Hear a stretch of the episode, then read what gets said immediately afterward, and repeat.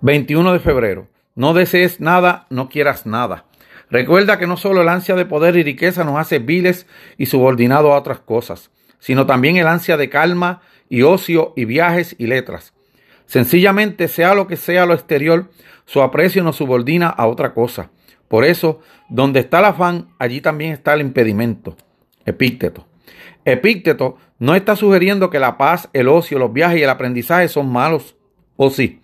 Por fortuna no. Sin embargo, el deseo constante y ferviente, si bien no es malo por sí mismo, está cargado de posibles complicaciones. Lo que deseamos nos hace vulnerables, ya sea una oportunidad para viajar al mundo, ser presidente, tener cinco minutos de paz y tranquilidad.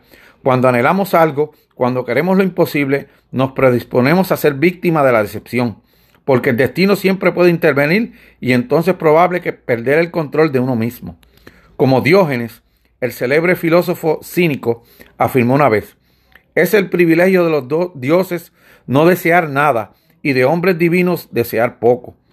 No querer nada nos hace invencibles, porque así tenemos control sobre todo.